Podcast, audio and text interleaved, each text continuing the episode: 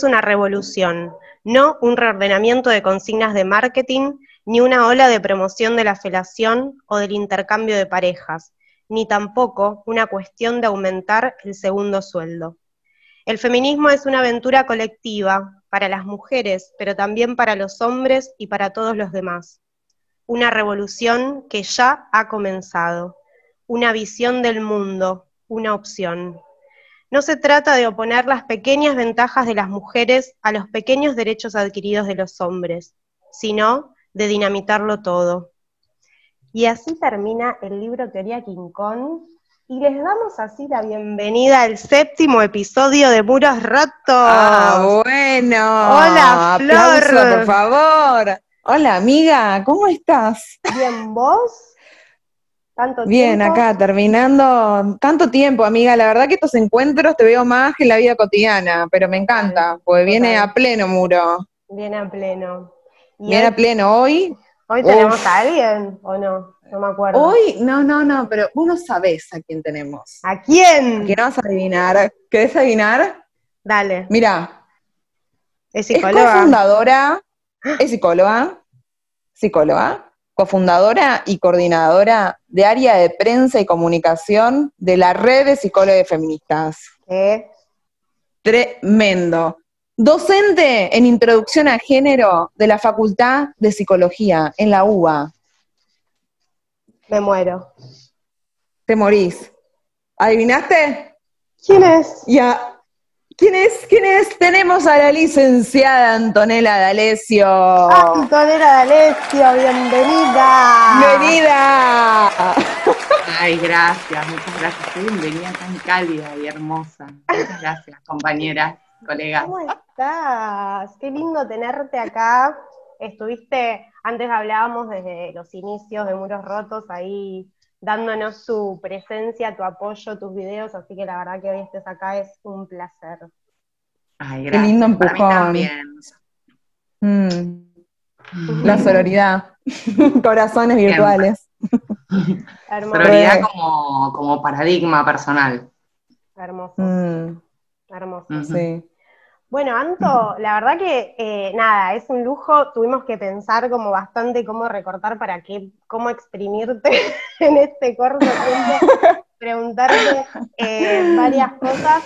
Eh, un poco te presentaba Flor, ¿no? Vos sos la, la cofundadora, la fundadora y, y de la red de psicólogos feministas.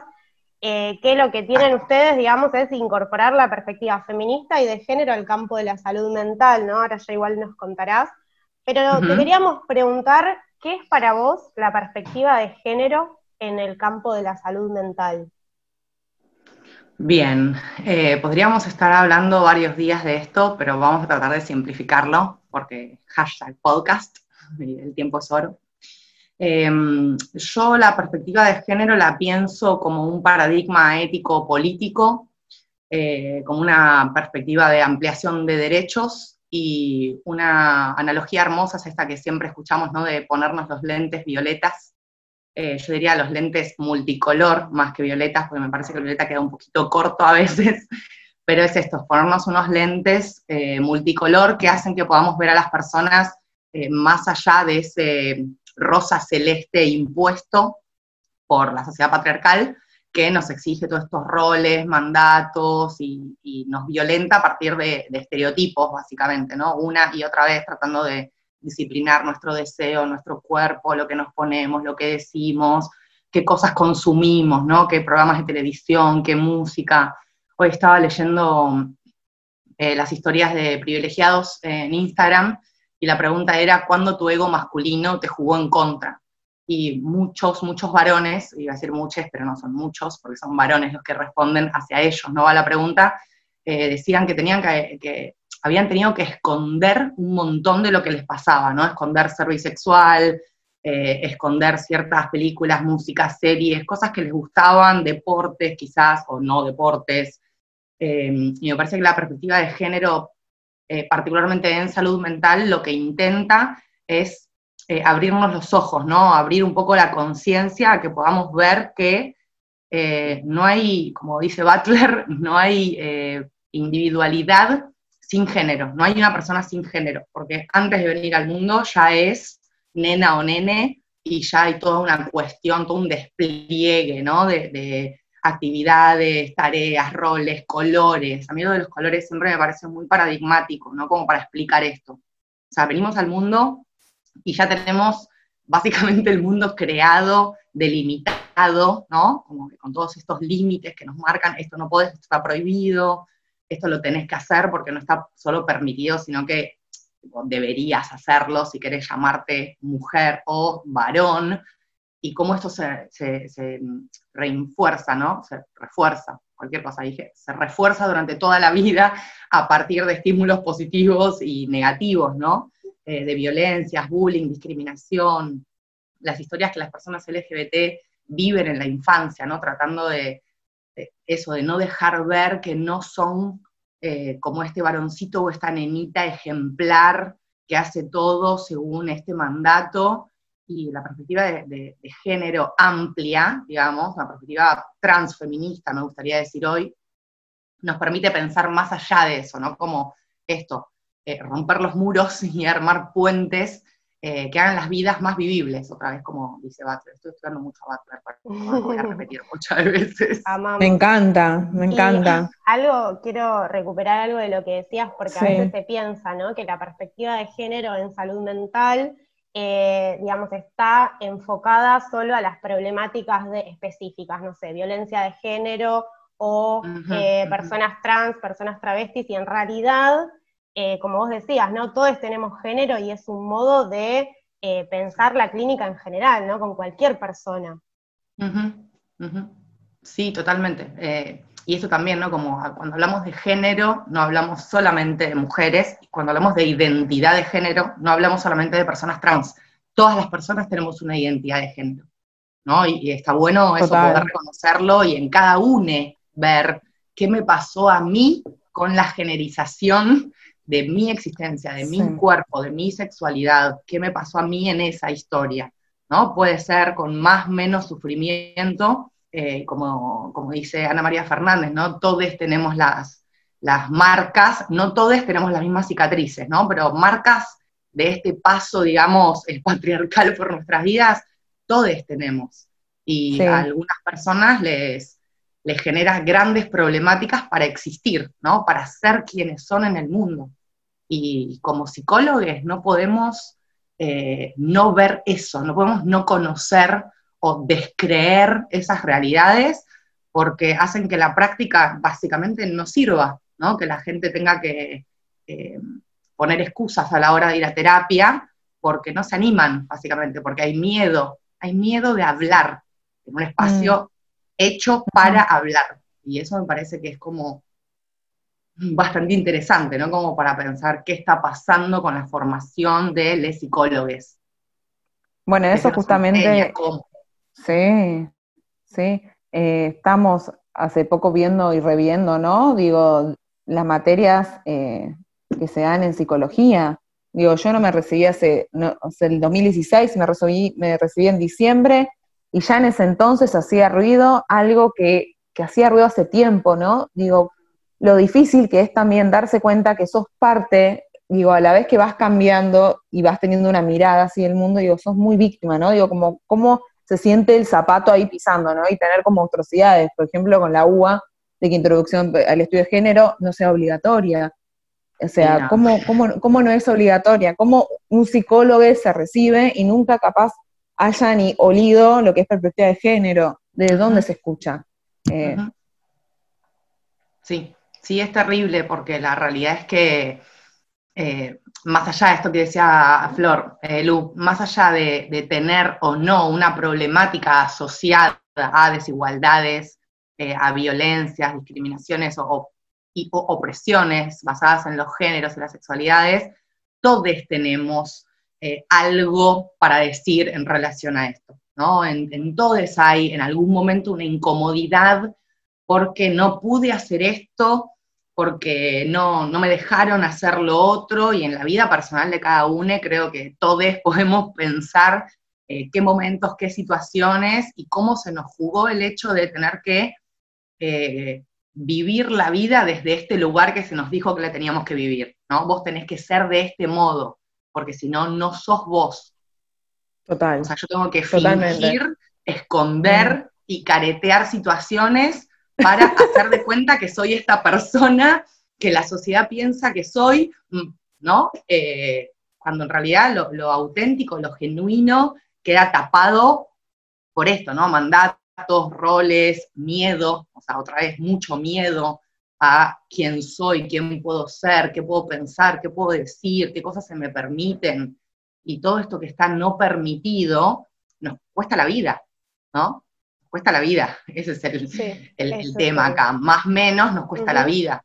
Entonces, me parece que como profesionales de la salud mental tenemos una responsabilidad ética de incorporar esta perspectiva, de, incorporarla a, nuestros saberes y poder criticar también esos saberes y decir, mm, no sé si me convence tanto esto de la envidia del pene. ¿Por qué le deberíamos tener envidia a un colgajo de carne? ¿Qué tiene de fantástico eso? No sé.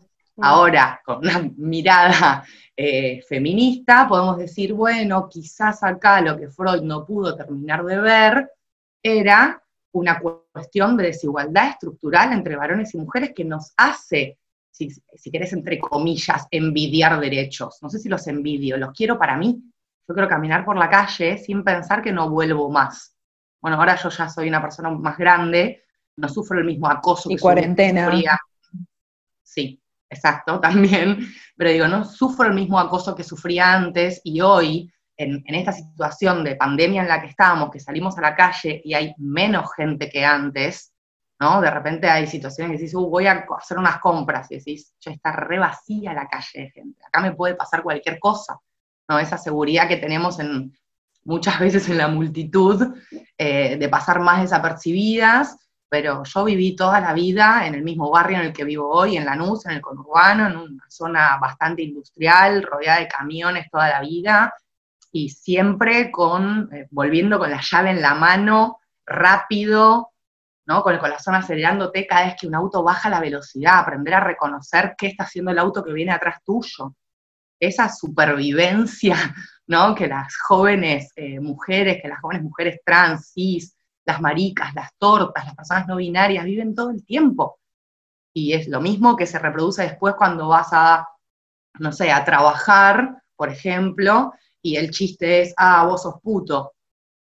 ¿No? Como se reproduce una y otra vez esta cuestión disciplinadora del deseo y, de quiénes somos. Y si como profesionales de la mm. salud mental no podemos ver esto, bueno, entonces estamos escuchando la mitad de lo que nos cuentan, porque hay un mm. montón que se nos escapa, ¿no? La perspectiva de género nos da la capacidad de, poder eh, olfatear algunas cuestiones, incluso antes de que eso sea un problema, como es la violencia de género, ¿no? ¿Cuántas nosotras hemos visto comienzos de una cuestión bastante violenta en cuanto a violencia psicológica, económica, y, pudimos trabajar con esas personas para que puedan comprender lo que les estaba sucediendo, ¿no? Y que es totalmente lo contrario a que vayas a, terapia y te digan que, no sé, que él es muy celoso porque te quiere eh, y que vos quizás no lo estás atendiendo, ¿no? Entre comillas, no estás atendiendo bien a tu pareja varón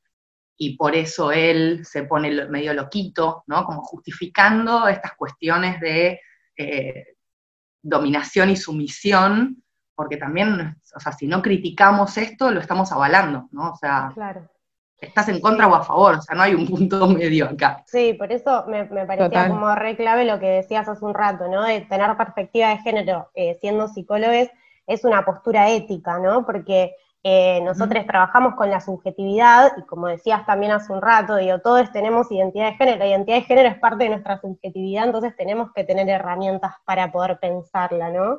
Eh, y algo un poco también relacionado a, lo que te queríamos preguntar en este encuentro, que me parece que, viene de la mano, ¿no? Con todo esto que venimos charlando. Eh, vos hace cinco años, creo, eh, creaste la, red de psicólogos feministas.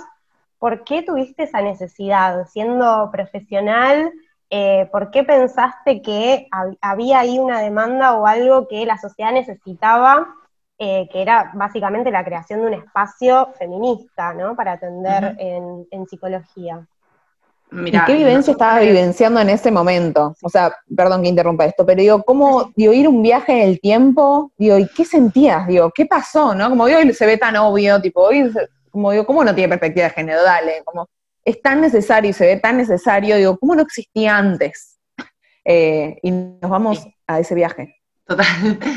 Em, bueno, vamos a remontarnos entonces a febrero de 2016, cuando eh, se da la situación de que tenemos la oportunidad de armar una consejería para sobrevivientes de abuso y violencia sexual en Asamblea Villa Urquiza. Eh, yo me pongo en contacto con la gente del lugar, eh, a partir de un, espacio de militancia en el que yo participaba, en el lugar también había una consejería pre y post aborto, era un, espacio como muy, muy compañero en ese sentido, empezamos a darnos cuenta que bueno, que podíamos tener un espacio para justamente proveer una palabra amable y no culpabilizadora ni reactivizante a eh, víctimas y sobrevivientes de abuso y violencia sexual específicamente. Entonces en ese momento yo era la única psicóloga que estaba ahí y dije, bueno, yo esto no me lo voy a poner en la espalda, o sea, sí, pero con un equipo, por favor. Entonces eh, hice una convocatoria en un grupo de Facebook que había creado yo cuando me recibí, que se llama Ofertas Laborales Sí. Hoy tiene más de 25.000 personas ese grupo. Yo ya, tipo, ni lo administro porque la gente... No sabía que eras vos. ¡Wow! Sí, soy la de ese grupo.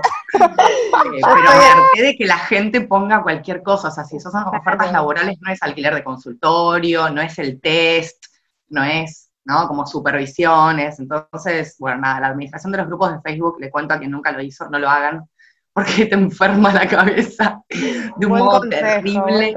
Muy policía la gente se renoja, la gente se renoja porque no entiende, o sea, este es el lugar para esto, hagan otro grupo para otra cosa, mientras más específico, más sirve, si no se pierde la especificidad, gente, ¿verdad? Em, y me acuerdo que en ese grupo eh, hice una publicación que decía, estamos buscando psicólogos feministas para trabajar ad honorem, o sea, las palabras, eh, los domingos a la tarde, o sea, está todo mal con el arte. el aviso más raro. Terrible. Menos tentador, ad el domingo. Mm, claro, lo pienso un poco. que le hagan a usted. Bueno, así todo recibió obviamente violencia por ad violencia por pedir psicólogos feministas, eh, toda esa gente ya no forma parte más del grupo, obviamente. Em, y después muchísima gente que dijo, buenísimo, me encanta, me remil interesa, contame cómo es. Bueno, Tuki, armé, eh, armé una lista de esas personas, les escribí, hicimos una reunión en la Asamblea de Villurquiza, eh, habían respondido más o menos 30 personas, 20 vinieron y más o menos 10, 12 fueron las que efectivamente eh, aceptaron participar todos los domingos, como éramos un grupo grande, la idea era que hubiera dos, tres psicólogos, no más, aprovechábamos esos domingos para intercambiar saberes generales y nos empezamos a dar cuenta, a partir de todo esto que estaba sucediendo, que a muchos de nosotros nos había llegado la pregunta de, ¿conoces una psicóloga o un psicólogo con perspectiva de género acá o allá?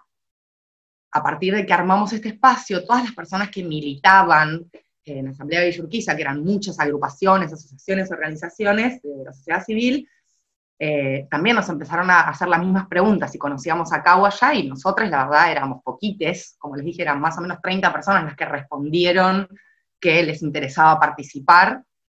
Eh, armamos una, grillita de gente y empezamos a decir, bueno, las personas que, eh, tienen una consulta en esta consejería pueden continuar un espacio terapéutico confiable con estas personas que nosotras conocemos que tienen un recorrido eh, tanto popular, digamos, en la calle como teórico, porque eso también es importante, ¿no? O sea, UNE puede ser feminista porque está de acuerdo con la bandera general, pero para ser psicólogo y feminista, bueno, tenés que tener ahí un pasito, me parece, por las teorías, ¿no? Como por los estudios de género, estudios trans, teoría queer, como para poder realmente posicionarte ético-políticamente en un lugar eh, responsable. Así que a partir de ese momento, eh, agarré yo y dije, armemos una red de psicólogos feministas. ya está, esto está regalado, o sea, la gente lo está pidiendo, no sé por qué todavía no lo armamos, pero este es el momento. Lo armamos, armamos, me acuerdo, lo primero fue una página en Facebook, porque bueno, 2016, ¿no? Todavía Facebook Claro. era la red O social. Wow. Facebook era en ese momento como... Total, sí. Parece, parece de la antigüedad, ¿viste? Usábamos Facebook en ese momento. Hace cuatro años. Y esa gente. Nada. Hace ¿Cómo cuatro años todo? y medio, o sea, no pasó nada de tiempo y al mismo tiempo. Todo. Sí, increíble. Ah. Eh, en la primera semana tuvimos, no sé, más o menos 500 personas que nos seguían. Eh, de la primera semana a la segunda, 2500. Y bueno, y empezó a crecer así, de un modo exponencial, que al principio fue muy vertiginoso, y digo al principio, los dos primeros años. O sea, de estos cuatro y medio, los dos primeros, pero principalmente el primer año, un vértigo de decir, ¿de dónde vamos a sacar tantas personas? Porque nos caían consultas constantemente, o sea, era un... Bueno, la demanda era muy constante. visible. Sí, total. Flor. Era el hambre y la gana de comer también. Digo, la- el deseo de armar un lugar y la demanda y la necesidad de que haya un lugar que responda con esa demanda. Me parece que es muy claro desde la, Sí, sí. desde la sociedad esta respuesta que es más, más, más. Eh, Sí. Y hoy no conoces a un psicólogo feminista, hoy conoces una red de psicólogos feministas y les- le digo, lo, lo que lograron Sí, realmente. en, mm, ponele 10 provincias, 10, 12 provincias, ya tenemos presencia, ahora se están sumando un par, y somos más de 250 personas. O sea, empezamos siendo Sí. seis. Porque de, de toda esa gente que, que- que yo convoqué, se armó el grupo de quienes fuimos las seis personas que fundamos la red en ese momento.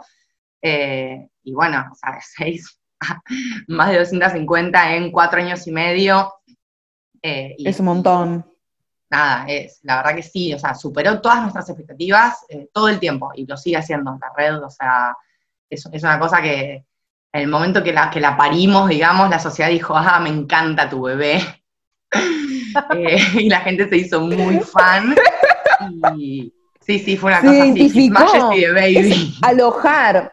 No digo, esta también, esta definición simbólica de que haya un lugar de alojo, ¿no? Un- una Mm. estructura, un envase, digo, que ahí alguien se pueda Ajá. sentir como en casa, porque Ujú. sabe que compartís los ideales, porque de alguna u otra manera confías, hay una confianza más allá de la confianza que sea. Totalmente. Sí, sí. Siempre decimos Se da que la como, la red viene ah. con la transferencia hecha desde la casa. Sí, La y si no la tenés, sesión, preocupate. Sí. feliz vienen a hacer la primera sesión. En la primera sesión Re. agarran y dicen, ay, sí, yo requería hacer terapia hace un montón, pero no me animaba por esto, esto y esto. Y en primera, segunda sesión te cuentan las peores cosas que les pasaron en la vida que nunca las pudieron hablar. Total. ¿no? Y personas de veintipico hasta cincuenta y pico. En una época yo estaba en el equipo de entrevista inicial de la red, que es como la primera instancia, eh, a partir de que una persona necesita asistencia terapéutica, manda un mail a contacto arroba redpsicologesfeministas.com, que a partir del 14 de septiembre va a ser redpsicologesfeministas.org. ¡Epa! Lo vamos para arriba. Sí. Esto es una novedad, novedad. Qué bien. Qué bien. ¡Qué premicia! Sí, una primicia. Eh, bueno, cuando la gente manda la primera consulta, eh, se la deriva a una entrevista inicial según la zona, bueno, hoy es todo virtual obviamente, en ese momento era según la zona, y en un momento yo me empecé a dar cuenta que empezaron a llegar muchas madres de eh, eh, personas que se estaban, principalmente chicas jóvenes, que se atendían con nosotras en la red, con nosotros. Y las pibas empezaron a mandar a las madres, y las historias de las madres espectaculares. Wow. Decías, estas mujeres esperaron más de 50 años para sentarse enfrente de, de un psicólogo y decir, nunca me dejaron trabajar, no me dejaron estudiar, yo me casé de chica porque me tenía que escapar de la casa, ¿no? De, de la familia y me terminé o sea, construyendo una familia muy rápido y sin darle lugar a mi deseo y ahora eh, estoy separada o ahora no me importa nada. ¿no? Ahora ya no me importa lo que en ese momento La- era. las cicatrices de género, ¿no? Que decías al principio. de Total, poder ¿no? de- Esas marcas. Mm. la necesidad de poder mostrarlas y, y contar las historias, ¿no? O sea, poder historizarse realmente y, y sentir que del otro lado hay una validación para esa historización, ¿no? Que no es lo mismo que decir, no, bueno, a mí no me dejaron trabajar, bueno, señora, ¿para qué viene a terapia? ¿Para contarme lo que le pasó hace 30 años? ¿No? Como, no, o sea, esto es importante. Y, y si no tenemos perspectiva de género, no vamos a poder ver lo importante que para cada una de esas mujeres fue poder acercarse y, decir y contarnos sus historias y, tomar ese, ese, ese, paso no tan valiente, digo yo, que es comenzar terapia, porque para todos es un momento, capaz para los psicólogos no, porque bueno, ya estamos empapados. es un re momento. Sí, también. Es un momento culmine de tu vida. También lo que pensaba, digo, con esto que decís es, eh, digamos, la, mm, la, necesidad de que haya alguien que escuche también, ¿no? Porque, digo, si nosotras pensamos, más allá de que amamos a la red eh, y, todo, y que, eh, que la recontra bancamos todo el laburo que vienen haciendo, no solo en atención, sino en formación y en difusión, ¿no? Para también dar a conocer un montón de temáticas.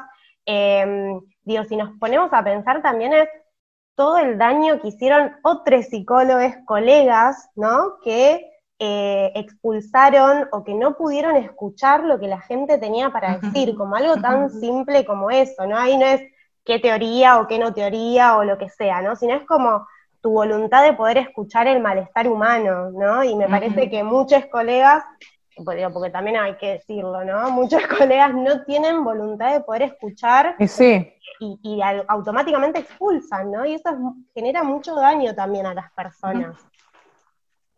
Sí, eh, lo que iba a decir de ahí era cómo no van a tener, cómo pueden tener estas perspectivas a lo largo de toda su carrera, nunca la vieron o no saben que existe, o si no se lo preguntaron o no tienen la suerte de conocer a alguna amiga que le pueda abrir un poco el... ¿Cómo llegan? Y me parece que desde acá es la primera pregunta, ¿cómo nos están educando? Eh, y me parece que hay algo de la base, digo, nos tenemos que aprender. Digo, nosotros tenemos la suerte y el privilegio de haber llegado también a lugares de cuestionarnos y lograr cuestionar, pero hoy en día eso tiene que estar, que todo el mundo sepa eh, y que sepa sus posibilidades. Eh, por eso también la importancia de la difusión y estos espacios donde se milita, se milita ideas, se milita pensamientos, de construirnos para ver de qué estamos hechas, de algún modo, ¿no? Sí, totalmente. Y por eso también una de las, por eso esto que, decía Lu hace un ratito, ¿no? Como nuestras, eh, nuestras tres funciones, si se quiere, tienen que ver con eso, con la atención, la formación eh, y la difusión, que esta última pata, digamos, sería la que, de la que estoy a cargo yo, que es prensa y comunicación, que es básicamente crear campañas de sensibilización de diferentes temáticas que nos parecen relevantes en redes sociales y bueno, la pata de formación que creció enormemente en este último tiempo, también por una demanda que, se viene dando. Hay un taller sobre ansiedad que es la segunda vez que lo dan y se sigue quedando gente afuera. ¿no? La gente necesita eh, que haya psicólogos que, que, puedan eso, ¿no? Como bajar un poco todo esto y creo que algo re importante para decir si hablamos de salud mental es que la salud mental no es solamente lo que pasa con tu psicólogo, ¿no? Como no es como, ah, bueno, si yo voy a terapia y ya está, ¿no? O sea, es como, como todo es una práctica eh, para lograr el equilibrio, ¿no? De la salud mental, lo que es integral, eh, tiene que ver con, todo lo que nos pasa en, la vida, y me parece que es importante también eso, ¿no? Que haya un espacio de salud mental que no solo se dedique a decir, sí, si querés eh, hacer terapia, llamanos o mandanos un mail, sino decir, che, acá tenemos algo para decir sobre aborto, tenemos algo para decir sobre abuso sexual en las infancias, sobre violencia de género, sobre masculinidades, sobre identidades trans, ¿no? La despatologización de los trans no puede venir de otro lado que no sea de una salud mental con perspectiva de género. Y no podemos seguir permitiendo estos discursos tan patologizantes que nos enferman la cabeza y que, nos, siempre nos reímos, ¿no? Ah, psicoanalistas rancios, o síganles en Instagram, por favor, psicoanalistas rancios publicaron tal cosa, jajaja, ja, ja, y después te das cuenta que te quieres pegar un tiro porque hay colegas que piensan así, ¿no? Y que atienden personas reales, con padecimientos reales, pensando Existen.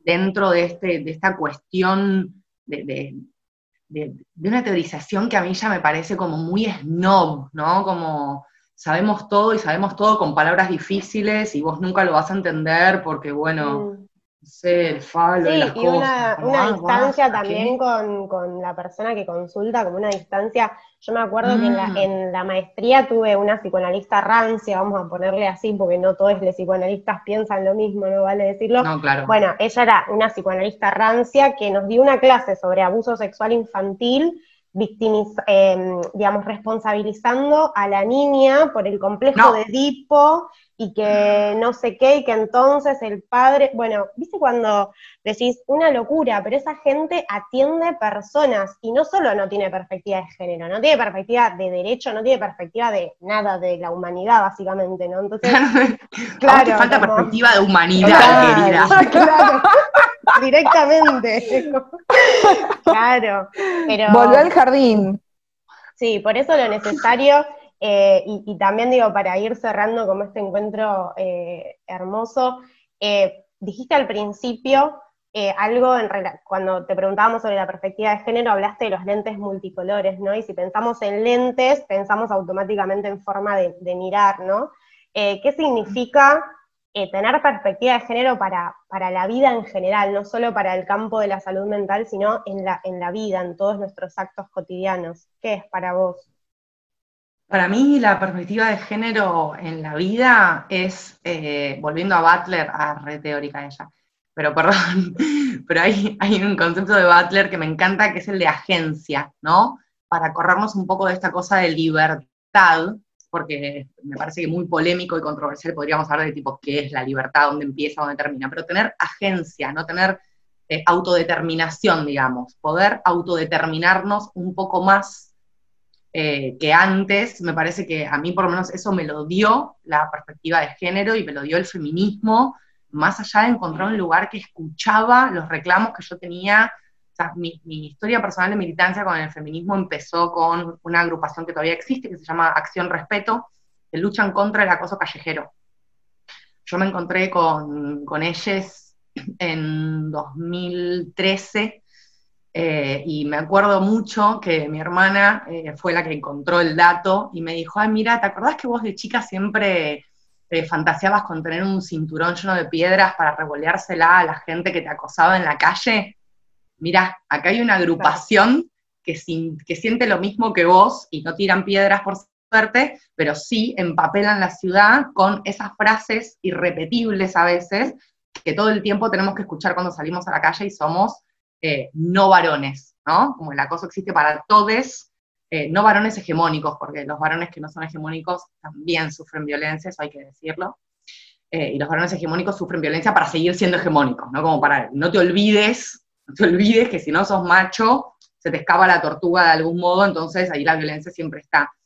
Pero digo, para mí es eso, es encontrar un lugar de decir, ah, sí, gracias, gracias, no estoy loca, ¿no? Eh, y creo que el feminismo para, muchas, muchas personas fue eso, fue, ah, yo no estoy mal con todo esto que vengo viendo, sintiendo, eh, doliendo, sufriendo y padeciendo. Todo esto tiene que ver con algo, tiene nombre, ah, se llama patriarcado. Ah, mirá, ¿cómo puedo explicar una gran parte de mi, de mi biografía? Gracias a que puedo ponerle nombre a lo que me pasa, a lo que me pasó, a lo que viví bien o mal, a lo que sea, ¿no? Como, eh, no sé, eh, yo hace poco me acordaba de esa costumbre que, tenemos las personas no hetero en, la adolescencia o juventud, de, no sé, que me pasaba a mí de traer pibas a casa y decir, sí, es una amiga, ¿no? O sea, jamás vas a decir, es la chonga, es la piba que me acabo de levantar. No, es una amiga, que duerme acá porque es una amiga y contra no hay reglas, ¿no? Como no puedes dormir con un varón cuando tenés 16, 17, pero una amiga es una amiga. Total. Eh, y digo, ¿no? Como todas esas, esas cuestiones que, como dije antes, que tenemos que esconder o caretear, decir otra cosa para seguir manteniendo, ¿no? Exacto, ¿no? Mm. Toda esa incomodidad que, que, que, acumulamos, ¿no? El dolor, el padecimiento, el malestar, todo por no decir cosas que están en este universo de lo, de lo prohibido. Y el feminismo y el transfeminismo en particular para mí es eso, es poder decir, pará, o sea, eh, todo esto tiene nombre, todo esto tiene una explicación y yo me siento eh, mucho más, em, no sé cómo explicar, no sé si segura, pero me siento más grande. Mi mm. espíritu se siente más grande porque me siento abrazada a todos ustedes. Mm. Digamos, ¿no? Como eso, el feminismo es eso, es un lugar en la red. Todes. Mm. Exacto, exacto, es eso, es enredarnos en un remolino de todos colores gigante que no para nunca y, que nos permite agarrar y, no sé, decir, che, me parece que no quiero maternar. A mí el feminismo me dio eso, ¿no? Yo tenía la, idea, voy a maternar, voy a maternar, pero primero la carrera, después la maestría, después me parece que quiero viajar y, y, y cuándo, y cuando lo haga, ¿cómo voy a hacer? Y el miedo de decir, tengo que hacer esto, pero no sé cómo hacerlo, y si no lo hago, ¿qué pasa? Hasta que sí, animarse a la pregunta. Animarse a la pregunta. Animarse a preguntar. Claro, ¿querés esto? ¿No lo querés? ¿Por qué lo querés?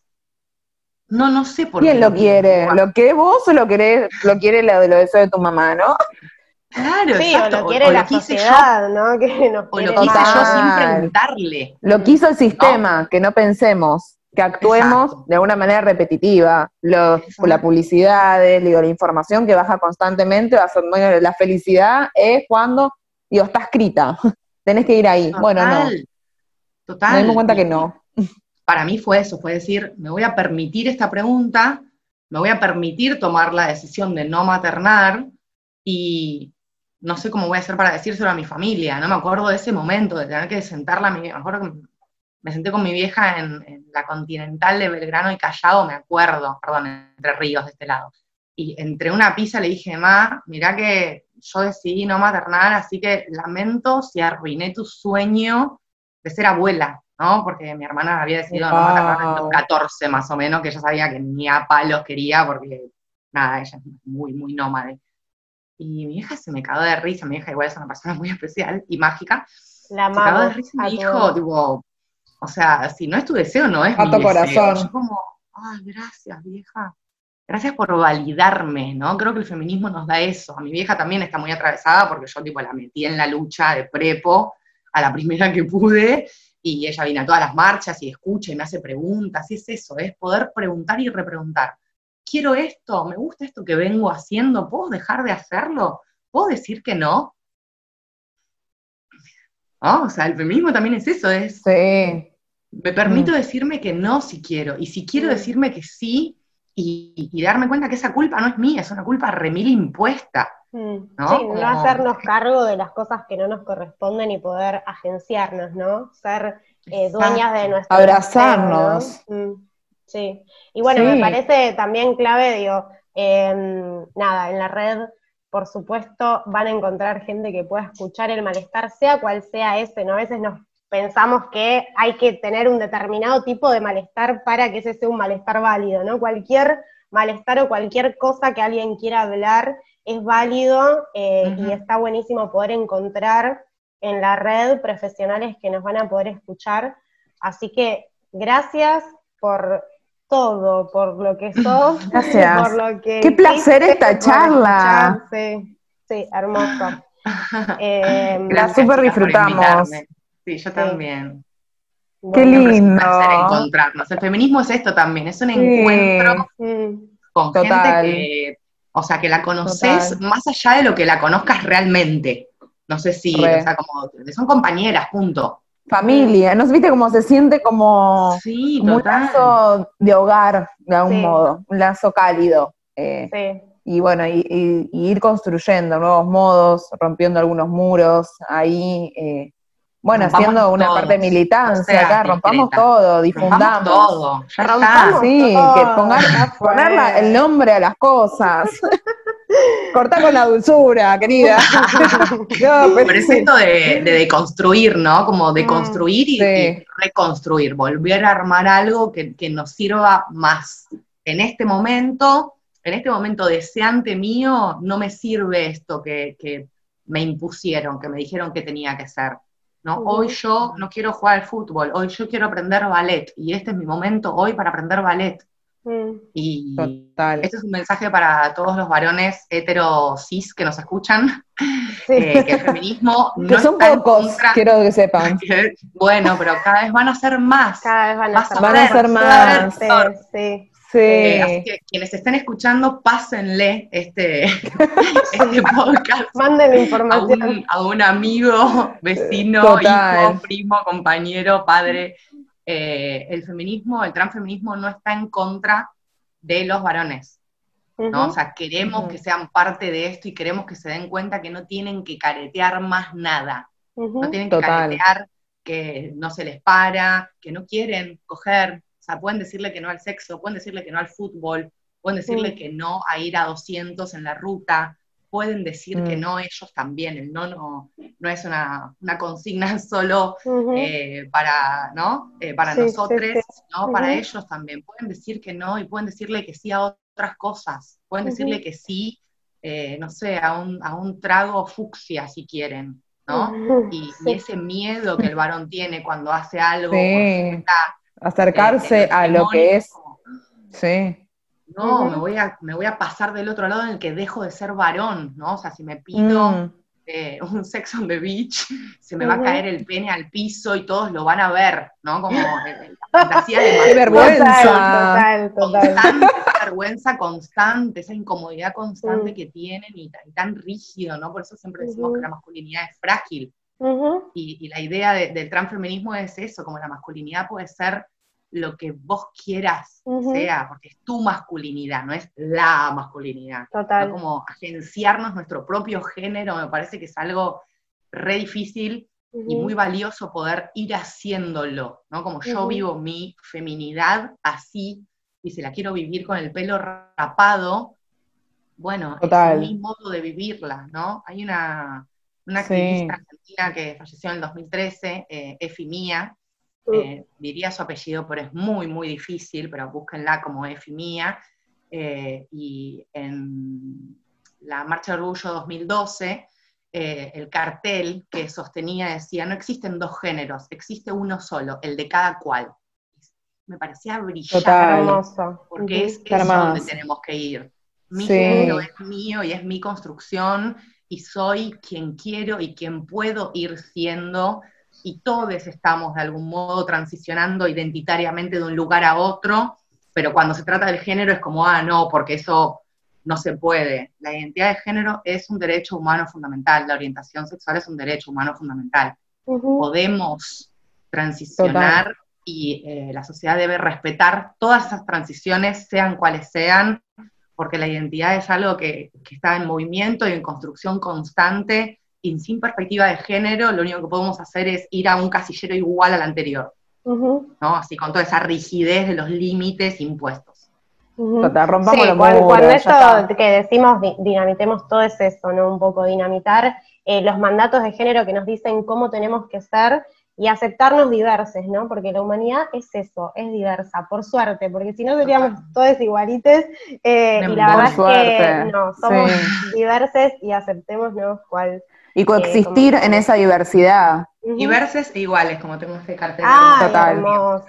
ahí va, ahí va. Hermoso. Bueno, qué placerazo. Gracias, gracias, gracias. gracias, Venga. Bueno. Eh, hermoso, hermoso encuentro. Ya, te vamos a invitar a, otro seguramente y pensaremos otro. Gracias. Te amamos. Gracias. Eh, gracias. Gracias al público que está ahí escuchando. Sí, aguante. público. Sí, ese, ese aguante que es Total, eh, nos llegan los mensajitos, siempre ahí poniéndole vibra, mucho amor eh, y nada, construyendo. Perdón, agrego algo más. Tipo, el feminismo también es esto, ¿no? Como las feministas desde aquellas que eh, luchaban para que pudiéramos votar, como wow, hasta hoy es construir sentidos y construir espacios, ¿no? Un podcast, una página de Instagram, una red de psicólogos, construimos espacios. Alojar para alojarnos, ¿no? Mutuamente, colectivamente, porque la salida es colectiva y mientras más seamos de este lado, eso, más más Mucho más lindo será el mundo. Sí, bienvenido todo el mundo. Y te, bienvenido, bienvenida. Para la gente te puede buscar en redes como leak.anto.dale. Punto dale, sí. Exactamente. Ahí, ahí, me encuentran en Instagram, eh, en Facebook creo que también estoy con Eh, mi nombre Lorena Alesio, creo. Todavía Perdón, Facebook, no me odies. Bueno, gracias, gracias, gracias. Gracias.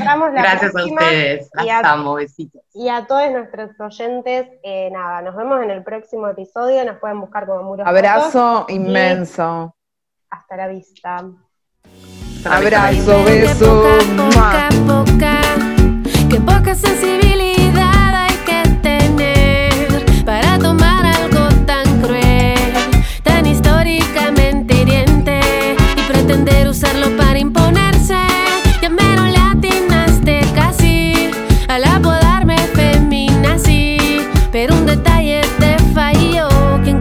por las calles con miedo soy yo.